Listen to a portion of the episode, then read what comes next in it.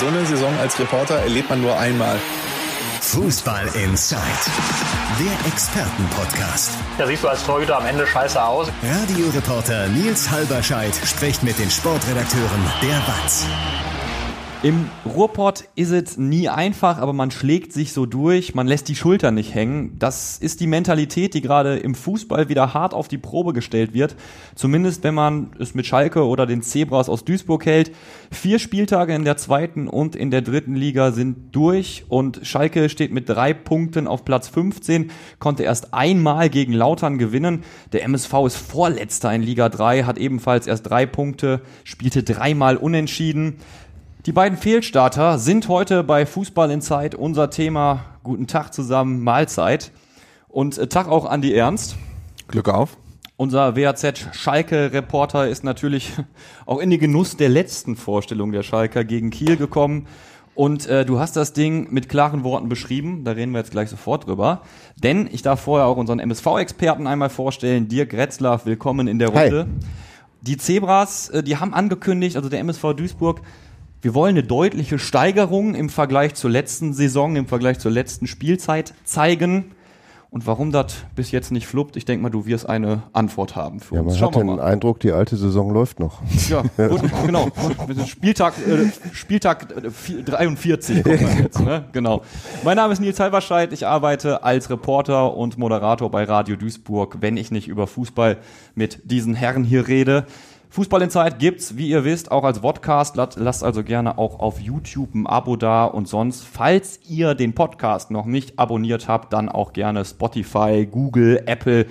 Uns findet ihr überall da, wo es Podcast gibt. Wir reden heute über Fehlstarter und im Prinzip hat deine Headline nach dem Spiel alles ganz gut zusammengefasst. Zwei Worte. Schalke desolat.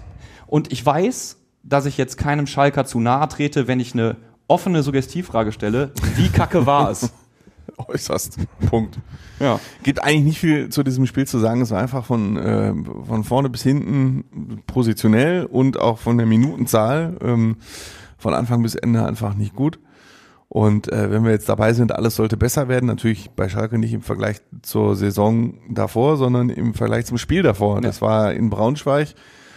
Braunschweig ist Abstiegskandidat und ähm, jetzt hat er jetzt wirklich nicht so die allerbeste Mannschaft der zweiten Liga und Schalke Ja. hat da äh, 0 zu 1 verloren und da schon schlecht gespielt und in der Woche danach ähm, haben die Schalker Verantwortlichen und auch Trainer Thomas Reis rhetorisch äh, alles aus der Kiste rausgeholt und, ähm, und aggressiv und noch aggressiver und wir müssen mehr Aggressivität und so und das ist überhaupt nicht gut gegangen. Ich äh, spreche der Mannschaft jetzt nicht die aggressive Einstellung ab, aber da passte taktisch einfach überhaupt nichts zusammen. Thomas Reis, der in dieser Saison bisher wirklich einige Fehler gemacht hat, ähm, das setzte sich halt fort, indem er einige Spieler aufgestellt hat, die ähm, nicht auf ihrer besten Position gespielt haben, zumindest zu Beginn. Und ähm, dann hat er immer noch seine, seine Taktik nicht angepasst.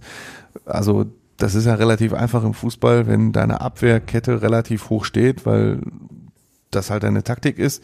Aber deine beiden Innenverteidiger leider, zumindest einer da, also einer davon ist eher so durchschnittlich schnell und der andere ist halt echt langsam.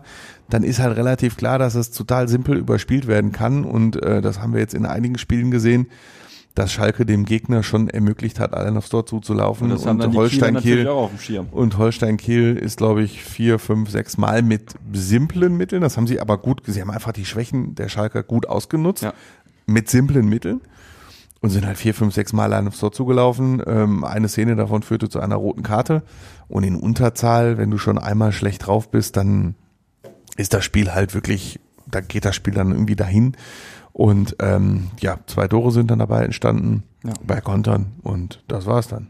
Ron Schallenberg musste relativ früh runter, hat dann da die, die ja, No- Notbremse. Es war ja gar keine, gar keine so heftige Aktion, aber es war halt ein Ja. taktisches Foul, er war der letzte Genau, Mann. sind auch jetzt schon in fünf Pflichtspielen drei Platzverweise für Schalke, ne? das kommt ja auch noch dazu. Also man muss auch sagen, in allen, also die fünf Pflichtspiele, langweilig war es dann nicht, weil in allen Pflichtspielen von Schalke bisher gab's, äh, ist einer vom Platz geflogen. Ja. Ne? Also das war in äh, beim HSV am ersten Spieltag Cissé, äh, am zweiten Spieltag Kaiserslautern sind zwei Lauterer vom Platz geflogen. Im Pokalspiel äh, sind von jeder Mannschaft ist einer vom Platz geflogen. In Braunschweig im Ligaspiel ist ein Braunschweiger vom Platz geflogen und jetzt halt Schallenberg.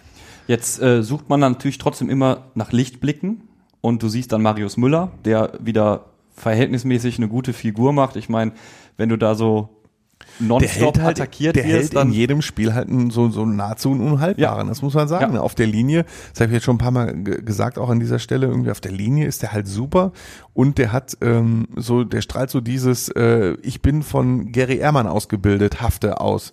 Das heißt, der ist halt so ein Schrank und bei Ja. vielen Torhütern bemängelt man die Strafraumbeherrschung. Ja.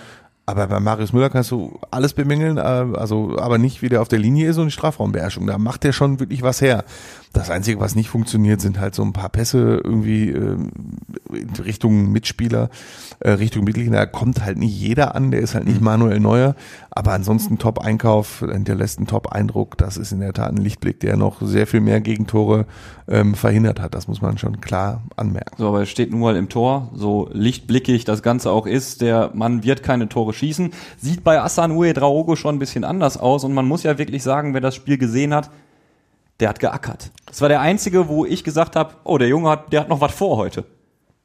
Ja, also er ist ähm, äh, im Moment, ich betone mal im Moment, ne, man muss ja auch mal sagen, es sind erst vier, vier Spieltage um. Also das ist natürlich eine Floskel, die viele Schalker dann rausholen.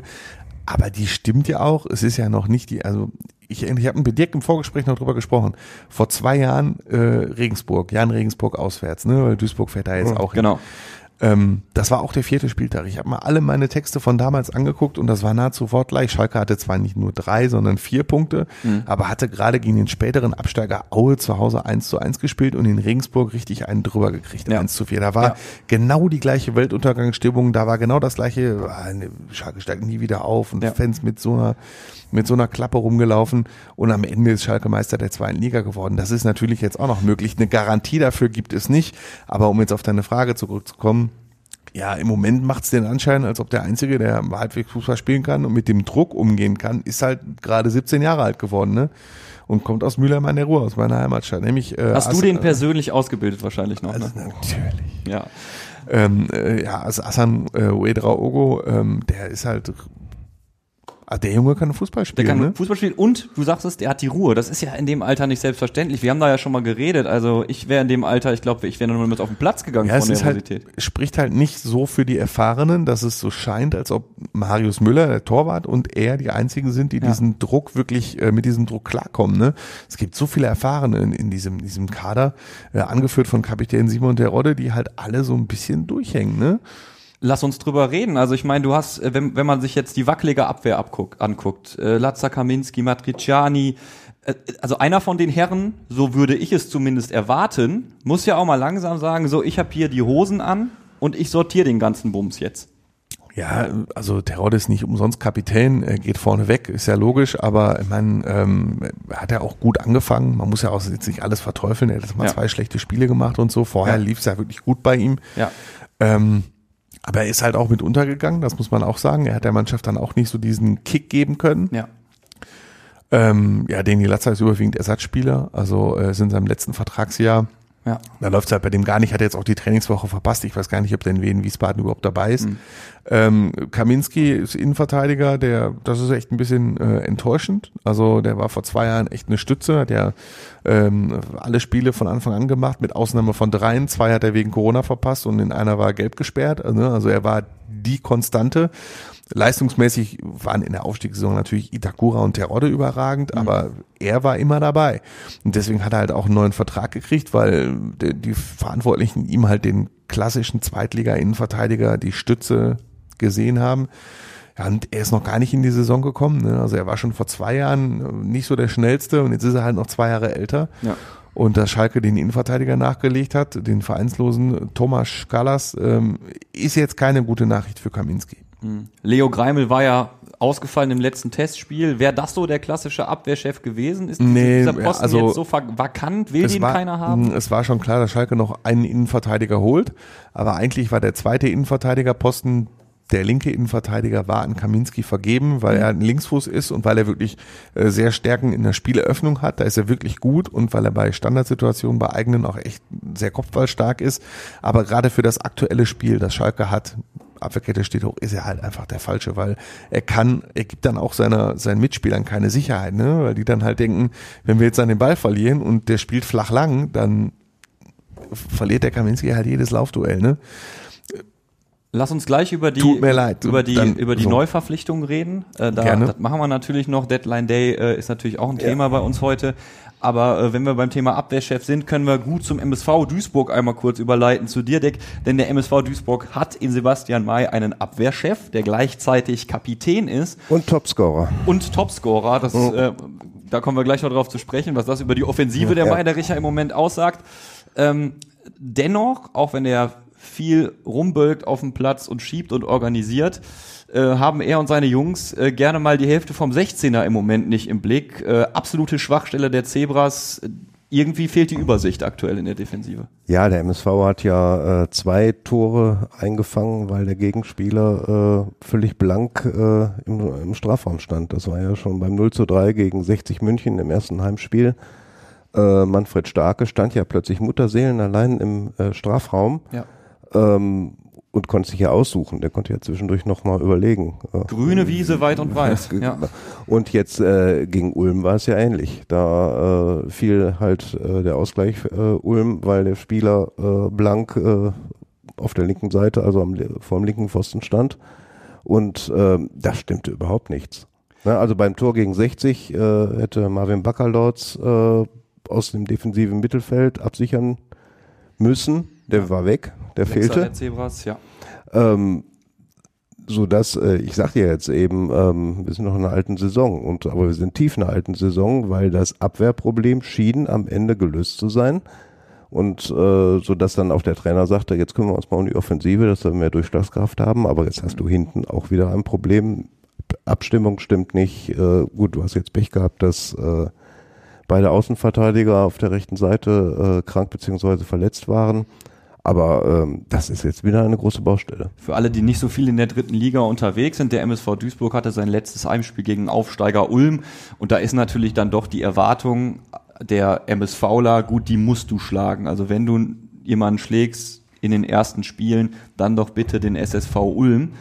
Und die Meidericher sind dann tatsächlich in Führung gegangen, haben äh, 20 sehr gute Minuten gespielt, waren aggressiv, waren bissig, hatten diese Malocha-Mentalität, von der wir ja immer reden. So, dann schießt du ein 1 zu 0. Und ähm, dann erwartest du als Sportredakteur, als Fan im Stadion natürlich weiter, weiter auf das 2 zu 0. Aber Dirk, irgendwie war das Gegenteil. Es gab ja nichts, äh, also es gab ja als in der Anfangsphase sah es ja nach einem äh, schönen Abend aus. Äh, du gehst in Führung, Sebastian May, Eckball, Kopfball. Benjamin Girt hatte ja noch einen äh, starken äh, mit einer Direktannahme an die Latte geknallt und da denkst du, ja gut, gleich fällt irgendwann das 2-0 und nach der Pause äh, machst du den Sack zu. Aber es ist, also die Mannschaft ist in einen Verwaltungsmodus äh, umgeswitcht. Bisschen früh. Bisschen Sehr früh, Äh, genau, und ähm, hinten raus äh, war es dann Vincent Müller im Tor, der wieder einmal äh, den Punkt gerettet hat. Das war in der Woche davor beim Halschen FC auch schon so. Ähm, Ulm, der Ulmer Trainer hat ja hinterher gesagt, äh, ja, hier war heute mehr drin. Und Ulm hat jetzt ordentlich gespielt. Und äh, ja, irgendwie äh, haben die, glaube ich, in der zweiten Halbzeit es selbst nicht fassen können, dass mehr drin ist, weil sie äh, hätten das kaltschnäuziger, bisschen klüger ausspielen können und dann alle drei Punkte mitnehmen können. Wie kommt es dazu, dass wir heute über zwei Mannschaften reden, die es irgendwie nicht so richtig auf den Platz bekommen? Gehen wir so ein bisschen in die Analyse rein. Ähm, zunächst Rahmen für das ganze Thema. Kurios beim MSV Duisburg hat es zwei Schulterverletzungen an zwei Spieltagen äh, gegeben. Da sind wirklich zwei wichtige Spieler mit Niklas Kölle und Thomas Pledel auf der Außenbahn ausgefallen. Ähm, es ist aber insgesamt auch bei Schalke doch zu einfach zu sagen, nur Verletzungen haben zum, zum Fehlstart geführt. Leo Greimel haben wir angesprochen, Drexler, Lasme Karaman auch verletzt. Aber du darfst ja zumindest inzwischen, oder nee, ich frage anders, darf ich inzwischen mit hochgezogener Augenbraue auf die Kaderplanung schauen und hast du das bereits getan?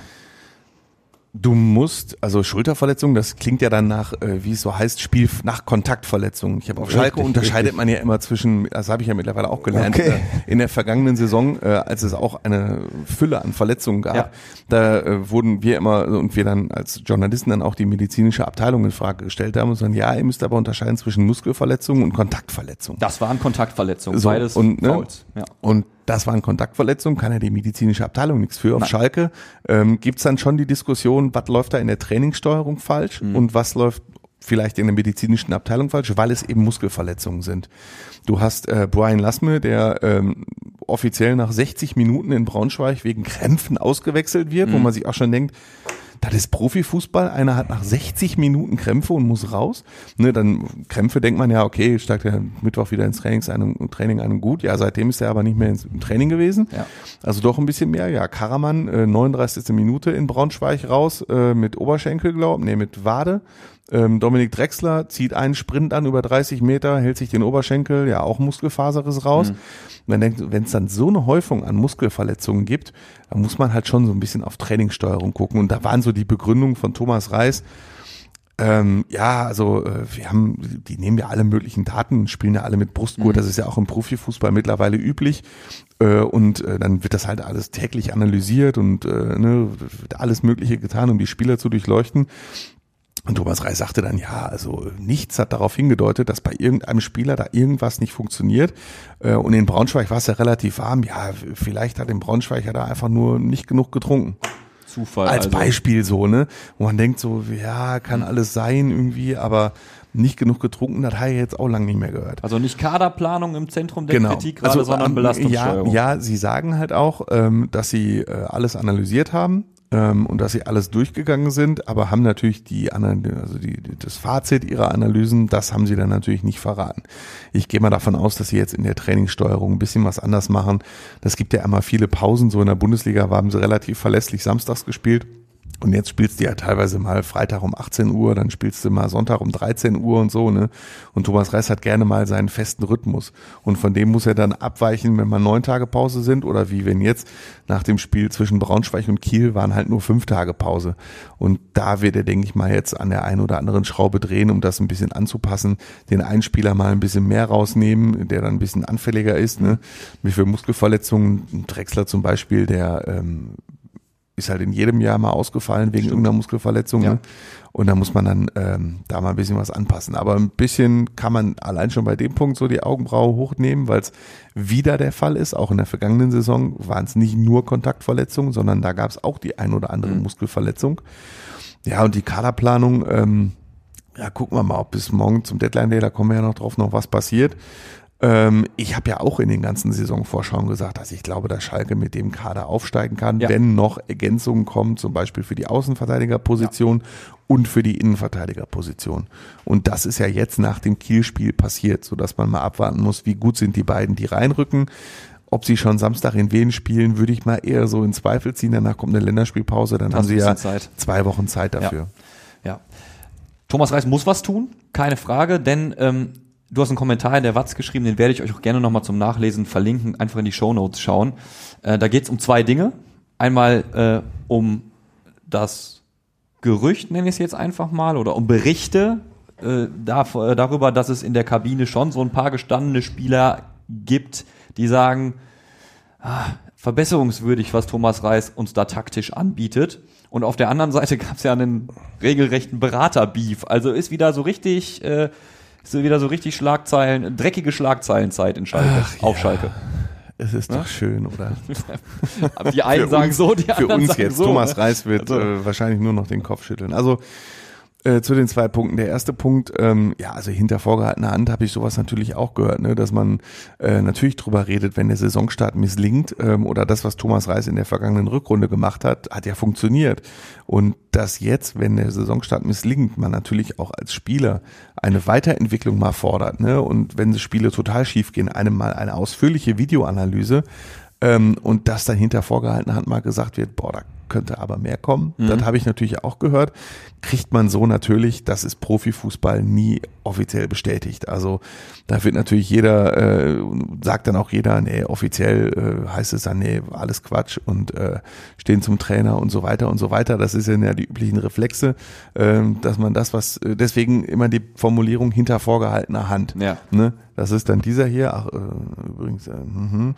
und dann ist die vorgehaltene Hand weg und dann nach außen, ja, also äh, wir stehen total zum Trainer und wir wissen gar nicht, was die Berichterstattung ja, soll. Ja, ja. Und Aber so mit weiter. der so, vorgehaltenen Hand geht's ja los. Also das ist ja so die Keimzelle der Kritik. Und wenn sie dann lauter wird, ist die Hand auf einmal nicht mehr zu sehen. Genau. Na, zumindest Aber das ist im Moment die vorgehaltene Hand. Und das Zweite, ja, das kann Schalke natürlich im Moment überhaupt nicht gebrauchen, weil das ist ja nichts, was intern da ist, sondern ähm, der, der es nicht verfolgt hat, äh, der Berater von Ralf Fährmann, Stefan Bax, hat sich in einem äh, Gespräch mit Sportbild ähm, sehr deutlich darüber geäußert, dass er nicht verstehen kann, äh, wie der Verein mit Ralf Fährmann nach dessen mhm. Verletzung umgeht. Da fällt äh, viel halt der Satz, äh, so wird eine Legende zerstört. Ähm, da geht es darum, Ralf Herrmann war die klare Nummer eins, ging ja, das haben wir oft hier besprochen, ging als Nummer eins in die ja. äh, aktuelle Saison, war dann aber lange verletzt. Ja. Schalke holte Marius Müller, Marius Müller überzeugt jetzt und ist die Nummer eins und das hätte Herr Bax auch doch sehen müssen, dass wenn er jetzt, es ist, ehrt ihn ja, dass er seinen Klienten in dem Fall verteidigt, auch öffentlich verteidigt, aber er bringt natürlich Unruhe damit in den Verein, was unnötig ist. Ähm, die Formulierungen waren unnötig. Er greift natürlich auch Thomas Reis dann an. Es ist sehr polemisch formuliert. Und auch der Stefan Bax hätte wissen müssen, dass es sportlich einfach nicht gerechtfertigt ja. ist, äh, jetzt einfach so ein Fass aufzumachen, weil Marius Müller, wie wir gerade besprochen haben, der ist einfach gut, der ist hier die klare Nummer eins, der ist der absoluter Top-Einkauf und dass das eher kontraproduktiv ist, hätte er wissen müssen. Und dann der Beef ging halt weiter, weil der, der Berater von Marius Müller sich dann auch geäußert ja. hat ähm, und dann sagte irgendwie äh, zu dem Zeitpunkt Unruhe in den Verein zu bringen, das ist doch, ich habe den Wortlaut jetzt nicht im Kopf, aber so sinngemäß ist doch eher höchst befremdlich und äh, eher Eigen, äh, Eigeninteresse über Vereinsinteresse gestellt. Was ganz interessant ist dazu vielleicht noch, wir sind ja bei Fußball in Zeit, das gehört also eher zur Variable in Zeit, was jetzt kommt. Stefan Bax hat das bei der Sportbild gegeben, dieses Interview, und war da früher, wie du mir gesagt ja, das hast, muss, das muss, ja, ja, das muss jetzt äh, natürlich nicht zusammenhängen, weil seine Zeit als Sportbildredakteur liegt natürlich länger zurück. Ähm, was ich damit sagen wollte, ist, äh, er beherrscht halt auch die äh, das Boulevardklavier, um ja. es mal so zu. Ja. Er kann das Boulevardklavier perfekt spielen, weil er selber mal Sportbildredakteur war. Hat, finde ich, aber das könnt ihr selbst entscheiden, trotzdem so ein kleines Geschmäckle dann noch nebenbei. Ähm, also Kritik an Thomas Reis gibt es, genauso wie Tri äh, Kritik an MSV-Trainer Thorsten Ziegner. Äh, da habe ich jetzt noch nichts gehört von Spielern, die mauscheln. Äh, öffentliche Kritik gab es schon mal gar nicht, zumindest nicht von Vereinsverantwortlichen. Allerdings gab es nach dem Remis gegen Ulm am vergangenen Wochenende erste Ziegner-Rausrufe äh, von den Rängen. Also da ist schon Ungeduld da und da gibt es auch die Kritik durch Fans. Und was wir ja gerade schon festgestellt haben, du hast äh, zwei Torschützen bei den Zebras und das sind beides Innenverteidiger. Zweimal hat Sebastian May getroffen, der zwischendurch auch als Stürmer ausgeholfen hat, schon wieder nach ja, richtig, Spieltagen. Ja. Der andere ist der zweite Innenverteidiger. Marvin Sänger. Marvin ja. Sänger. Also ähm, da muss man nicht mehr viel interpretieren, analysieren. Den Zebras fehlt offensive Durchschlagskraft. Und die Frage ist ja, sind diese Rufe am Ende berechtigt? Ist das die Schuld des Trainers, diese fehlende, diese mangelnde Durchschlagskraft? Also es war ja gemischt nach dem Ulm-Spiel. Es gab, es gab vereinzelte Siegner-Rausrufe, es gab aber auch äh, viel Support äh, nach dem Spiel äh, für die Mannschaft. Die Fans sind einfach, also die Zündschnur ist kurz äh, die Fans sind halt, äh, denen steckt noch äh, die letzte Saison und die, die beiden davor, Spiele davor. davor. Letzte Saison gab ja. es vier Heimsiege nur. Ne, vor allen Dingen die halt die äh, Spiele vor eigenem Publikum waren enttäuschend, waren sehr zäh und der Fan musste ja schon einiges auf sich nehmen. Und gerade gemessen daran, dass der MSV ja auch kommuniziert hat, es wird alles besser. Ne, wir können ja auch nochmal über den Aufstieg 2025 sprechen, der ja äh, ausgerufen worden. Wir haben es ja auch schon diskutiert. Wurde und ähm, von daher ist die Zündschnur äh, jetzt sehr kurz. Ja. Ähm, Trainerfrage gibt es aktuell nach meiner Ansicht nicht beim MSV. Aber ähm, jetzt hole ich mal kurz aus. Aufstieg 25, die Trainerfrage wird sich trotzdem eher stellen, als den Verantwortlichen lieb ist, mhm. weil sowohl Thorsten Ziegner als auch Sportchef Ralf Heskamp haben einen Vertrag bis 2024. Und du hast das Ziel Aufstieg 25 ausgerufen. Der Vorstandsmitglied Uwe Schott hat es ja auch in seinem ersten Interview mit uns als Fakt dargestellt. Ja. 25 werden wir aufgestiegen sein. Das ist ja das Originalzitat. Ja, jetzt hast du aber die sportlichen Verantwortlichen haben nur bis Ende dieser Saison einen Vertrag. Ja. Es wäre sinnvoll gewesen, zu sagen, wir wollen 25 aufsteigen und das sind die Leute, mit denen wir das tun. Das ist die Planungssicherheit, die wir hier schaffen. So, jetzt, äh, ja, jetzt kann es ja sein, dass irgendwann die Stimmung so kippt, äh, dass du die Trainerfrage stellst. Lass es im Herbst sein, lass es nächstes Jahr im Frühjahr sein. Mhm. Und ich mag jetzt einfach mal ein Bild. Nächstes Jahr im Frühjahr trennst du dich von den sportlichen Verantwortlichen, holst neue und sagst dann übrigens nächstes Jahr steigen wir auf. Und äh, sportlich. Es gibt jetzt Trainer, die da natürlich so, sofort drauf anspringen. Ich will jetzt keine Namen nennen, aber ähm, mit seriöser Arbeit hat das ja jetzt nur am Rande zu tun. Ja, vor allen Dingen der MSV, das muss man vielleicht nochmal einordnend sagen an dieser Stelle. Die haben gesagt, wir wollen jetzt hier auf Kontinuität setzen. Wir wollen mit, mit festen Gesichtern, mit, mit gewachsenen Strukturen arbeiten. Wollen das nicht alle? wollen alle. Wollte, ne? also so ist auch die äh, neue Mannschaft des FC Schalke, also was Aufsichtsrat und Vorstand anging, äh, als die große Ära Tönnies zu Ende ging, sind die Ja. auch so angetreten, große Kontinuität, ja, und seitdem gab's Gramozis, äh, Büskens, Frank Kramer und äh, jetzt Thomas Reis und der ist auch schon wieder bei den Fans in der Saison vier Trainer. Ja, dann- dann gab's Rufen Schröder und André Hechelmann, zwei Sportdirektoren und äh, Bernd Schröder, einen Vorstandsvorsitzenden, der ist auch schon nicht mehr da. Also mit der Kontinuität haben es auch die Tönnies Nachfolger äh, bisher nicht so richtig hingekriegt. Sind das Worthülsen oder steckt da Wahrheit drin? Und Wille und Konzept, das ist am Ende die Frage. Ne? Manchmal hast du ja auch Unabwägbarkeiten, die dazu führen, dass sich irgendwie Personal Ich meine, ändert. Was beim MSV ja auch angesagt wurde, äh, der Verein, also die Mannschaft soll eine neue Hierarchie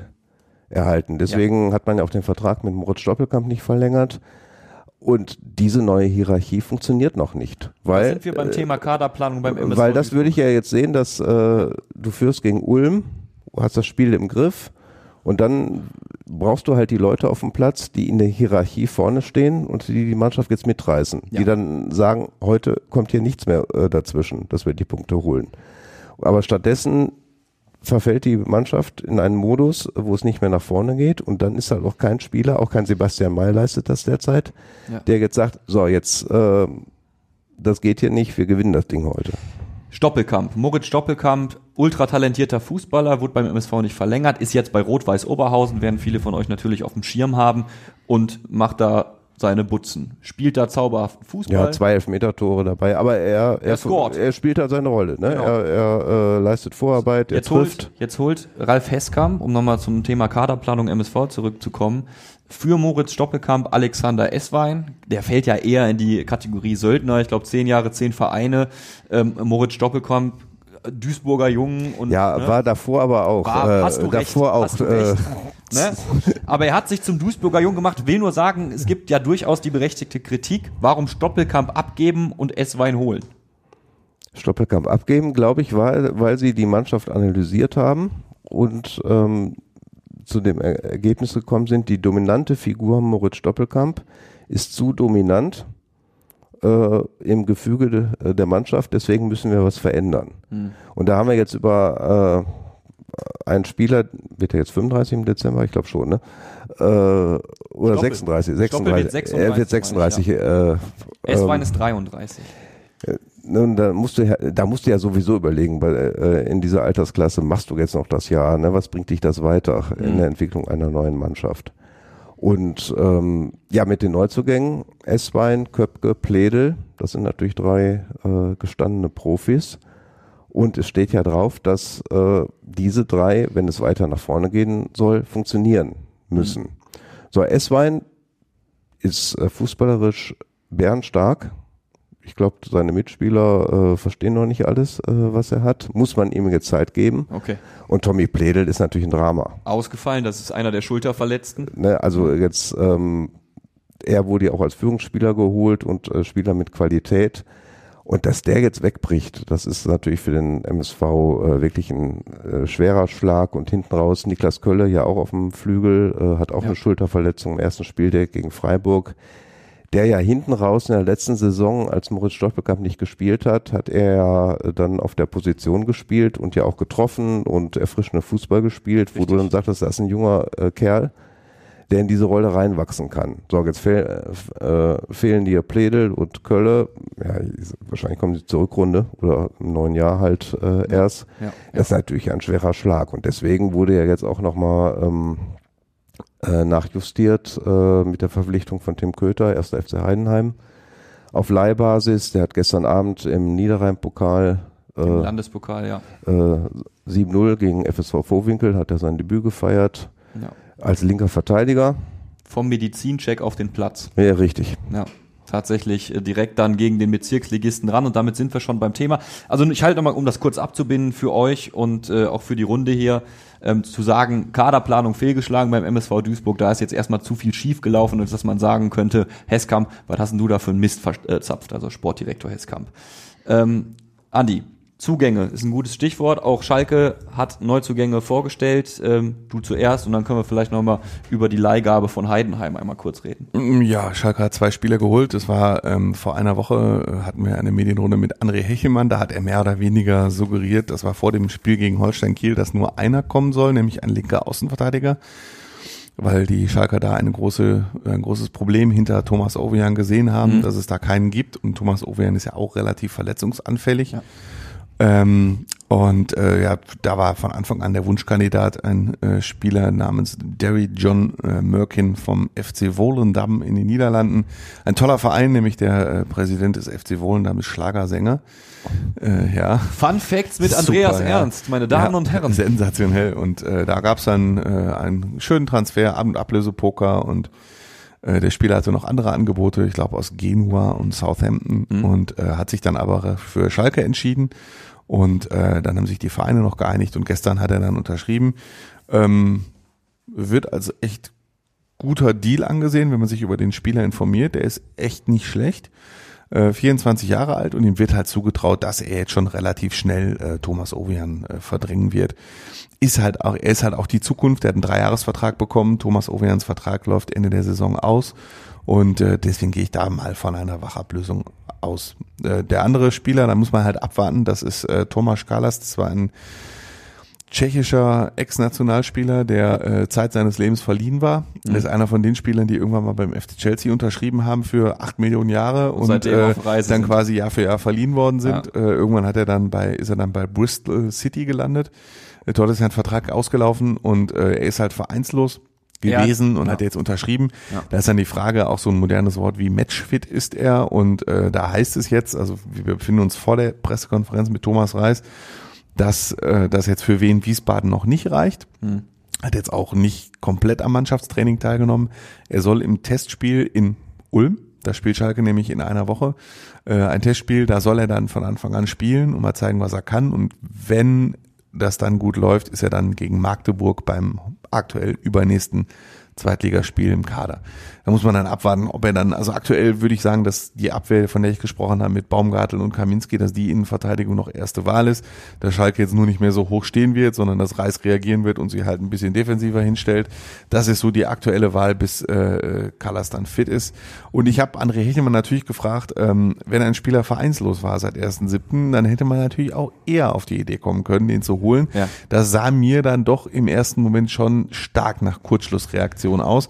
Aber er hat es klar bestritten. Also er hat gesagt, nein, das ist keine kurzfristige Reaktion. Die hatten ihn schon länger auf dem Schirm, aber ein Spieler seiner Klasse ist natürlich auch beliebt und begehrt bei anderen Vereinen und äh, den kriegt man als Zweitligist Schalke 04 nie einfach so. Also- so war das Zitat von Also- ihm. Ähm, Kein Ex aber- post, Ex post Faktor, man musste den erst noch ein bisschen bezirzen. ja, aber der, ich sag trotzdem, der Zeitpunkt, äh, also ich sag so, wenn Schalke jetzt äh, in Braunschweig 3-0 und zu Hause gegen Kiel 3-0 gewonnen Ja, hätte, dann ja. weiß ich nicht, ob man dann trotzdem noch Herrn äh, Callas verpflichtet hätte. Das sei mal so dahingestellt. Ich äh, will jetzt natürlich nicht die, das Zitat von André Hickmann in, in Frage stellen, dass er jetzt schon länger dem auf dem Schirm hat, aber der Zeitpunkt, den zwei Tage nach diesem Auffällig völlig zumindest. missratenen Holstein-Kiel-Spiel zu verpflichten, das ist schon auffällig. Also möglicher Kaminski-Backup oder sogar Ersatz. Genau, weil es wurde wirklich betont, dass er zwar Rechtsfuß ist, aber dass er auf beiden Seiten eine Innenverteidigung spielen kann. Wir haben noch ein Spiel, bevor es in die Länderspielpause geht. Ähm, auf dem Papier könnte man jetzt sagen, wenn man noch nicht geguckt hat, was in der zweiten Liga so an Ergebnissen äh, passiert ist, könnte man jetzt sagen, ach guck mal, jetzt hast du Wien Wiesbaden, Drittliga-Aufsteiger, das beschauliche Stadion, was die da haben, da, da passiert ja nicht viel, da musst du gewinnen. Beschau guckst- beschaulich, da hat Dirk jetzt gerade noch im Vorgespräch was anderes. Ich habe ihn nämlich gefragt, du Ja. warst jetzt häufiger in Wien, Wiesbaden als ich. Ich war noch nie da. Ja. Ähm, und beschaulich war jetzt eher so nicht so das. Ja, Also die Atmosphäre. größere Stadien, äh, von der Größe her, Entschuldigung. Also du kannst das Wiesbaden äh, nicht mit dem. Schraubschlüssel abbauen und woanders wieder aufbauen. so, Nein, das ist halt einfach, äh, ja, man man merkt halt, wo der Verein herkommt. Der MSV, Äh, der äh, MSV hat da ja auch gute Zeiten erlebt in Wiesbaden, so ist es nicht. Ähm, aber das Stadion ist jetzt nicht mit der Felddienstarena vergleichbar. Darauf Es- wollte ich hinaus. Also es ist halt völlig klar, wir, obwohl Schalke jetzt natürlich seit äh, drei, vier Jahren, äh, zwei Jahre Abstiegskampf und äh, zwei Jahre zweite Liga, ähm, jetzt nicht mehr in den internationalen Gefilden der Liga spielt und das anderen Vereinen vorbehalten ist, ist natürlich der Verein immer noch groß und wenn man vor fünf, sechs, sieben, acht Jahren gesagt hätte, übrigens, Schalke spielt um Punkte gegen den SVW in Wiesbaden, dann äh, hätte es eher geheißen, okay, bei Wien Wiesbaden steigt ja ein Millionär ein und die steigen in die Bundesliga auf. Nicht, dass es dann in die zweite Liga geht und Ja. äh, ja, dann könnte man natürlich erwarten, dass der FC Schalke 04 da hinfährt, den Verein überrollt und dann irgendwie mal nach Hause Genau, fährt. genau. Aber, Aber das wird jetzt nicht passieren. Wollte ne? gerade sagen, Wiesbaden fühlt sich wohl. Wir hatten Marius Müller in einer Medienrunde und der hat klar gesagt, bevor wir jetzt Schritt vier oder Schritt fünf wieder gehen, gehen wir jetzt erstmal zu Schritt eins zurück. Mhm. Das sind halt die Basics des Fußballs. Zweikampfstärke, kompakt stehen und wie ich gerade schon sagte, Abwehr halt ein bisschen mehr. Das wird halt alles ein bisschen defensiver, was Schalke angeht. Und da muss man sich auch dran gewöhnen, dass man eher abwartend in ein Auswärtsspiel beim SVW in Wiesbaden geht. Kannst du nicht reinmarschieren und sagen, so Aufsteiger, jetzt Nicht- werdet ihr überrollt. In der aktuellen Situation, Ja. in der sich der FC Schalke 04 mit all der Unruhe, mit all der Ja. Kritik, äh, die es aktuell gibt, befindet. Du hast gerade angesprochen, dass gefühlt schon so ein bisschen reagiert wurde auf äh, den sportlichen Misserfolg, auf den Fehlstart. Was würde auf Schalke passieren, wenn ihr jetzt in Wiesbaden auch unter die Räder gerät? Durchatmen und einfach Länderspielpause machen oder? Das ist ja halt die große Frage, so wie ich den Verein einschätze und nach dem, was ich höre, wird Thomas Reis auch selbst bei einer Niederlage in Wien-Wiesbaden, sollte der Fußball wieder schlecht sein, ähm, jetzt schon direkt entlassen nach dem sechsten Spiel. Also der ist vor sechs Wochen und wir haben es doch selber erlebt beim Schalke-Tag, als wir mit Fußball in Zeit beim Schalke-Tag waren, wie beliebt Thomas Reis Ja. vor sechs Wochen Ja. noch war. Ja. Andererseits, du weißt auch, es kann schnell es gehen, ist, ne? Ja, Also, aber sie haben ja nicht alle sechs Spiele verloren, wie er mit Bochum vor einem Jahr alle sechs Spiele verloren hat. das ist korrekt. Er bekommt die Länderspielpause, würde ich jetzt sagen, und nach allem, was ich höre, bekommt er die definitiv noch. Ähm, und äh, danach spielt Schalke zu Hause gegen Magdeburg. Jetzt darf man das auch nicht unterschätzen. Magdeburg ist eine der punktstärksten Mannschaften, glaube ich, in diesem Kalenderjahr. Und die spielen schon echt geilen Ball, also wirklich. Und danach fährt Schalke nach Pauli, ne? Also das sind auch zwei schwierige Spiele. Und wenn du jetzt siehst, äh, geht in Wien Wiesbaden schief und dann hat er zwei Wochen Zeit und dann Magdeburg und dann St. Pauli, ähm, muss man halt abwarten. Also ich will jetzt hier nicht schwarz malen oder so. Ne? Thomas Reis hat sich das auch verdient, das habe ich auch so kommentiert. Durch die starke Rückrunde hat er sich verdient. Er hat ja auch, ähm, als er kam, hat er auch nicht so gut angefangen und er hat dann die richtigen Schlüsse daraus gezogen. Erinner dich, das war doch dieses Spiel gegen RB Leipzig zu Hause, das so extrem in die Hose gegangen ist. Er hatte Schalke neun Punkte oder zehn Punkte nach der Hinrunde Ja. und da hat er es auch geschafft, sich Ja. taktisch anzupassen. Ja. Ähm, noch ein, zwei Spieler, äh, dann hat, da hat der Kuzuki aus der U23 hochgezogen, dann kamen noch ein paar Zugänge und die hat er halt echt gut zusammengebaut. Und die Zeit sollte er jetzt auch bekommen, dass er das kann, dass er mit den beiden Zugängen noch was Neues, was, was aufbaut, dass er die richtigen Schlüsse zieht. Die Länderspielpause ist gut geeignet dafür. Ja. Ähm, und selbst nur dann, wenn die Leistungen auch nach der Länderspielpause in den zwei, drei Spielen danach nicht besser werden sollten, dann kann ich mir vorstellen, dass da auch der Vorstand zweifelt, weil dafür ist die Saison zu wichtig. Dafür braucht Schalke die Bundesliga zu sehr. Und die Schalkerinnen und Schalker kennen es ja auch. Also wenn man mal von den Fans spricht, ja, ich habe da ein gutes Fallbeispiel bei uns in der Redaktion. Wir tauschen uns da immer äh, immer aus und äh, sie sagt auch Stichwort Jan Regensburg. Da sind wir doch auch in unserer letzten Zweitligasaison ordentlich gegen eine Wand gelaufen und guck, was hinten raus passiert ist. Also da jetzt die Flinte ins Korn zu werfen, das ist sehr früh. Ganz genau. Das ist der also ähm, es ist noch sehr früh. Thomas Reis, sage ich auch nochmal, hat es echt verdient. Also hat wirklich noch ein paar Wochen verdient, äh, das Ruder dann rumzureißen. Aber er sollte ähm, nicht glauben, dass die Geduld der Verantwortlichen grenzenlos Unendlich, ist. Das ja. ist im Profifußball bei keinem Verein der Fall, mit Ausnahme vielleicht des SC Freiburg oder des ersten FC Union Berlin. Aber da läuft's ja auch erfolgreich seit ein paar Jahren. So, Und ne? Heidenheim. Und, äh, ja, Und Heidenheim. Heidenheim ist äh, und Heidenheim ist natürlich der ähm, beste Verein, was das angeht. Also auf Schalke ist die Geduld noch nie grenzenlos gewesen und das ist sie jetzt auch nicht, zumal der Verein, das hat Peter Knäbel uns ja auch gesagt, als er hier war ähm, bei Fußball in Zeit, ähm, der Verein braucht halt diesen Aufstieg in die Bundesliga. Ne? Also sie betonen zwar, dass es die Welt da nicht untergeht, wenn sie nicht aufsteigen, dass auch im äh, kommenden Sommer Geld da wäre, um den Kader aufstiegsfit zu machen. Aber natürlich, wenn man sagt, man ist Aufstiegskandidat Nummer eins, wenn der, wenn der Verein sagt, wir haben dem Trainer einen Kader hingestellt, mit dem er gefälligst aufzusteigen hat, Ja. ne? ähm, und der Trainer es dann nicht hinkriegt, nach einer langen Vorbereitung, nach einer Vorbereitung, in der er den Kader vergleichsweise lang zusammen hat, erinnere dich an die Sonderfolgen, die wir gemacht haben, Ja. da war immer die Betonung, auch was Simon Terodde uns beim Schalke-Tag gesagt hat, wir könnten jetzt sofort spielen. Da, kannst du dich erinnern? Ja, klar. So, das war der Satz. Wir haben einen Kader, mit dem könnten wir jetzt sofort spielen. Das heißt, er hat den Kader sehr, sehr lange zusammen und das ist der Fußball, der dabei rauskommt. da muss man schon mal ein Fragezeichen hintersetzen. Ne? Fragezeichen jetzt, ihm Geduld geben, weil er sich die verdient hat. In drei, vier Wochen nochmal gucken, was sich weiterentwickelt hat, dann die Entscheidung treffen. So wird, glaube ich, der Weg sein. Stichwort Eingespieltheit der MSV Duisburg. Also der MSV hat am ersten Spieltag keinen Kader, wo du sofort mitspielen konntest. So, aber man, man, es wurde uns ja so verkauft, ja. Also Ja, im Vorfeld wurde gesagt, wir setzen hier auf Qualität, wir setzen auf die Eingespieltheit der Mannschaft. Jetzt steht der fünfte Spieltag gegen Jan Regensburg an und ich habe nicht das Gefühl, dass die Zebras darauf bauen können. Vor allen Dingen, weil Regensburg eine Truppe ist, ähnlich wie der Hallische FC, der dem MSV Duisburg schon am zweiten Spieltag ordentlich zugesetzt hat, die sehr hoch anläuft. Dritter. Am dritten Spieltag, Ja, ja. 1860 war Ja, der ja, zweite Spieltag, genau. Äh, Du darfst jetzt auch nicht vergessen, äh, also wir hatten ja auch das Problem, äh, eben das Thema Offensive. Die äh, Offensive ist ja in der Vorbereitung fast komplett weggebrochen. Benjamin Giert hatte eine langwierige Muskelverletzung, Pascal Köpke, also auch als prominenter Neuzugang, äh, ist ja auch erst nach äh, dem Saisonstart erst wieder Ja. eingestiegen. Du hast äh, in der Vorbereitung äh, in den Testspielen so gut wie nie äh, die Offensivspieler auf dem Platz gehabt, die du brauchtest, die du, äh, die du sehen wolltest. Es, es gab ja Testspiele, da haben ja dann äh, gab es ja Notsturmbesetzungen. Äh. Ja. Und äh, deswegen ist die Eingespieltheit der Mannschaft jetzt natürlich noch nicht da. Ähm, auch da wird jetzt äh, Thema Länderspielpause. Äh, MSV spielt äh, in der Länderspielpause in, in Mainz, haben die ein Testspiel. Und das wird dann auch für Thorsten Ziegner äh, und sein Trainerteam, das wird die wichtige Phase sein, dann die Mannschaft weiter nach vorne zu bringen.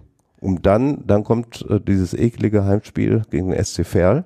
Ja, Bei SC Verl steht ja immer drauf, dritte Liga, graue Maus, aber ähm, steckt nicht drin. steckt nicht drin. In den letzten Jahren äh, gab es bittere Momente Ja. gegen Verl. Ja. Und man muss ja sagen, die Jungs, auch wenn Ferl und vielleicht äh, irgendwie Wald- und Wiesenverein draufsteht, die halten sich in der dritten Liga. Richtig. Ne? Ähm, du wirst natürlich jetzt auch schauen müssen, ge gerätst du gegen Jan Regensburg unter die Räder, schaffst du dich irgendwie zu einem Unentschieden zu kämpfen oder gelingt die Überraschung? Das Ja, muss man in dem äh, Moment ja sagen. ja, ja. Aber egal wie es ausgeht, so wie ich äh, deine Aussage jetzt einschätze, da wird keiner Thorsten Ziegner vom Hof jagen und sagen, hau ab. Auch Thorsten Ziegner wird die Länderspielpause bekommen, Ja, um jeden- so, so ein bisschen schleifen zu können. Auf jeden Fall. Ich habe ja zahlreiche Trainerentlassungen in den letzten Jahren in Duisburg äh, erlebt. Da tut ihr euch nicht viel, ne? Also, Absolut. Ja, er, erstmal ist es für äh, das Präsidium Ingo Wald unheimlich wichtig, dass Thorsten Ziegner jetzt endlich mal ein Trainer ist, der langfristig arbeiten kann, weil äh, Ingo Wald muss damit leben, dass er vor der Ziegner-Verpflichtung Hire and Fire, äh, ja. Hire and Fire äh, äh, Modus hatte. Äh, das, ne, Pavel Dotschew hat doch äh, letztes Jahr äh, dem Thorsten Ziegner als Rekordtrainer gratuliert, ne, weil er jetzt über ein Jahr da war. für MSV-Verhältnisse ist das was, ja. Ähm, nein, also jetzt von den Mechanismen äh, würde es nicht zum MSV passen, jetzt äh, in der Länderspielpause zu reagieren. Wir werden abwarten, was die Spiele bringen. Und bevor wir wissen, wie die Spiele ausgehen, tippen wir sie natürlich, wie das hier gute Tradition ist in dieser Runde. Es gibt noch, äh, wir hatten noch Deadline Day. Deadline, der, wir haben Tim Köter noch gar nicht Wir haben Tim Köter und ähm, ja, äh, also Komm, Dirk, das Eben will ich dir nicht nehmen. Nee, das will ich dir nicht nehmen. Nein, es gibt ja jetzt richtig. gibt ja jetzt zwei Aspekte. Erstmal, also es wird jetzt keiner mehr kommen. Also die äh, Alexander Esswein war ja äh, Offiziell der Letzte. offiziell der letzte, aber dann kam ja die Plädelverletzung und dann haben sie noch was getan. Also Tim Köter äh, ist jetzt bis zum Saisonende ausgeliehen worden vom ersten FC Heidenheim.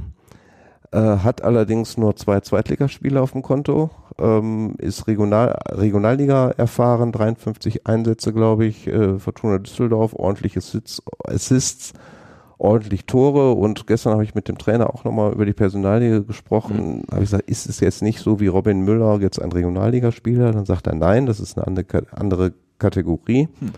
Ähm, er hat die komplette Vorbereitung in Heidenheim gemacht und was man ja auch wissen muss, wer bei Frank Schmidt trainiert, ist zumindest äh, Topfit. topfit und kann auch 180 Minuten gehen.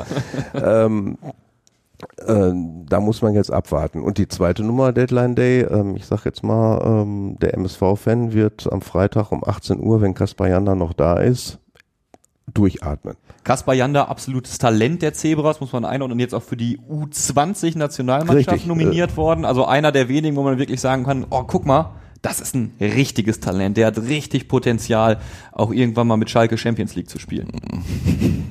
Denken wir mal nicht drüber nach. Das machen die Fans nach jedem Sieg schon. Also das ist ja auch der Vorteil, wenn ich jetzt tippe, äh, gleich, was ich, ich, ich nehme es jetzt vorweg, ich tippe 2-1 für Schalke und danach werden wir nächste Woche schon wieder darüber diskutieren, äh, also über die Hotelbuchungen in Manchester. Wir werden sehen, wir werden sehen. Ich habe Klassiker. dich jetzt nicht gefragt, ob bei Schalke noch was kommt. Ich habe aber einfach mal gedeutet, dass Schalke fertig ist und dass wir nicht nochmal fragen muss, was passiert am ja, Deadline Day. Das ist, ähm, also André Hillmann sagt immer, wir halten, das- wir sind aktiv am Markt, sehr Phrasenschwein, mystisch formuliert. Ja. Und er hat natürlich ähm, alles Mögliche auf dem Schirm. Er war ja auch Chef-Scout, das heißt, äh, Schalke hat noch keinen Nachfolger für Echelmann. Das heißt, die Spieler, die in dieser Transferperiode kamen, die hat er sich selber empfohlen als Chef-Scout noch, weil er hat sie mit seinem Scouting-Team die aktuelle Präriode vorbereitet. Und ähm, wenn die von den Spielern, die er gescoutet hat, so interpretiere ich das immer, so erzählt er es immer, wenn sich da eine Tür öffnet. Das heißt, irgendeiner, der auf der Bank eines Bundesligisten sitzt äh, und dann auf einmal unzufrieden ist und dann auf einmal auf dem Markt ist und dann öffnet sich eine Tür, dass der bezahlbar ist, dann kann ich mir schon vorstellen, dass Schalke da noch zugreift. Ne? Aber ähm, ich würde eher sagen, aktuell nein. Es kann natürlich sein, dass noch jemand geht. Ähm, auch das ist kurzfristig möglich. Ne? Also ich glaube, wenn ein Angebot für Tobias Mohr kommen würde oder so, das einigermaßen angemessen ist, ja, dann wird Schalke dem natürlich keine Steine in den Weg legen. Ja. Ähm, also ich bin natürlich aufmerksam, wie immer am Deadline Day, aber wir sind weit davon entfernt, dass es ein Felix Magath-artiger Deadline Day wird. Oder wie einer in den vergangenen Transferperioden, als noch Spieler gehen mussten und wir zum Beispiel bei Aminari zwei, dreimal dieses Theater hatten mit Olympique Marseille, Ja, weil ja. in Frankreich noch drei Stunden länger und dann stimmten die Formulare nicht und dann musste der Verband zustimmen und da, also das war ein Riesenchaos, das wir teilweise hatten und äh, ein Chaos erwarte ich diesmal nicht. So, ich gucke in die Regie, wir überziehen so ein bisschen, aber er lächelt noch. Da, da, da, ich krieg noch, ich krieg noch ein Komm, Lächeln. getippt So, dann hab ich schon. Tippen wir schnell durch. Du sagst, Schalke gewinnt 2 zu 1 Ja. gegen Wiesbaden auswärts. Äh, Dirk, was sagst du? Schalke, Wiesbaden? 2-2. Ich sag, äh, oh, ich schließe mich an 2-1, keine Zeit zu überlegen. Äh, Jan Regensburg, MSV Duisburg, Sonntag 14 Uhr. 1-1. Äh, Sonntag 16.30 Uhr. Da hier steht falsch. 16.30 Uhr. Ich muss Sonntag kommentieren, Gott sei Dank hast du mir das gesagt. Ja, gut. Ähm, Schnitt, Ja, Schnitt. Jan Regensburg, MSV Duisburg, Sonntag 16.30 Uhr. 1-1. ähm, ja, ich äh, habe vor zwei Jahren mit Schalke da äh, hoch verloren, deswegen gönne ich dir kein besseres Erlebnis und sag 3-1 für Jan Regensburg. Tut mir leid. Ich habe ich hab ein schlechtes, ich hab schlechtes Gefühl, aber ich tippe wie immer hoffnungsvoll 2-2. Und ein Offensivspieler schießt mal ein Tor. Das wäre ja schon mal ein Anfang. Ja, Können wir uns darauf einigen. Liebe Leute, das war Fußball in Zeit für diese Woche. Danke, dass ihr dabei gewesen seid. Ähm, Kritik wie immer gerne zum Beispiel über WhatsApp. Wir haben auch eine E-Mail-Adresse. Steht natürlich alles in den Show Notes, genau wie die besprochenen Artikel in dieser Folge. Wenn ihr es noch nicht getan habt, abonniert uns gerne, sowohl bei YouTube als auch beim Podcast-Anbieter eures Vertrauens. Andi, Dirk, vielen Dank und bis zum nächsten Mal. Ciao. tschüss. Tschüss. Fußball Inside, der Expertenpodcast. Von den Lokalradios im Ruhrgebiet und der Watz. Jeden Donnerstag neu, überall, wo es Podcasts gibt.